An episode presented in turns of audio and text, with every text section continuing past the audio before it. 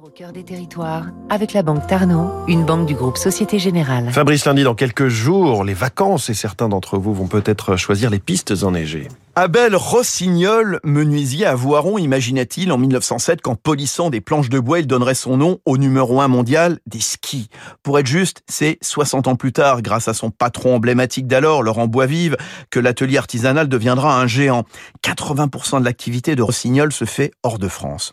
Champion du monde des ventes, champion sur les pistes. Émile Allais, premier médaillé au JO de 36 à Garmisch-Partenkirchen. Et quelques jeux plus tard, Rossignol aligna en début d'année 31 trophées à Pékin avec notamment Clément Noël. Rossignol installé à Saint-Jean-de-Moiran propose tout type de matériel et de vêtements pour le ski alpin, le ski nordique, le snowboard. Et un ski, s'il est pratiqué au grand air, n'est pas le produit écolo rêvé car bourré de métaux, de plastique. Sauf que Rossignol va fabriquer à Salange, près du Mont Blanc, son premier ski recyclable après trois ans de recherche avec MTB qui fabrique des broyeurs de câbles électriques.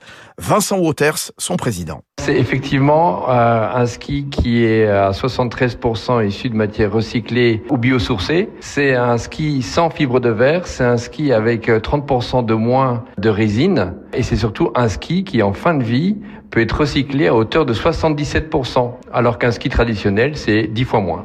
Rossignol, c'est un groupe qui possède aussi Dynastar, autre marque de ski, Look, fabricant historique de fixation basé à Nevers, et Lange pour les chaussures. C'était Territoire d'excellence sur Radio Classique.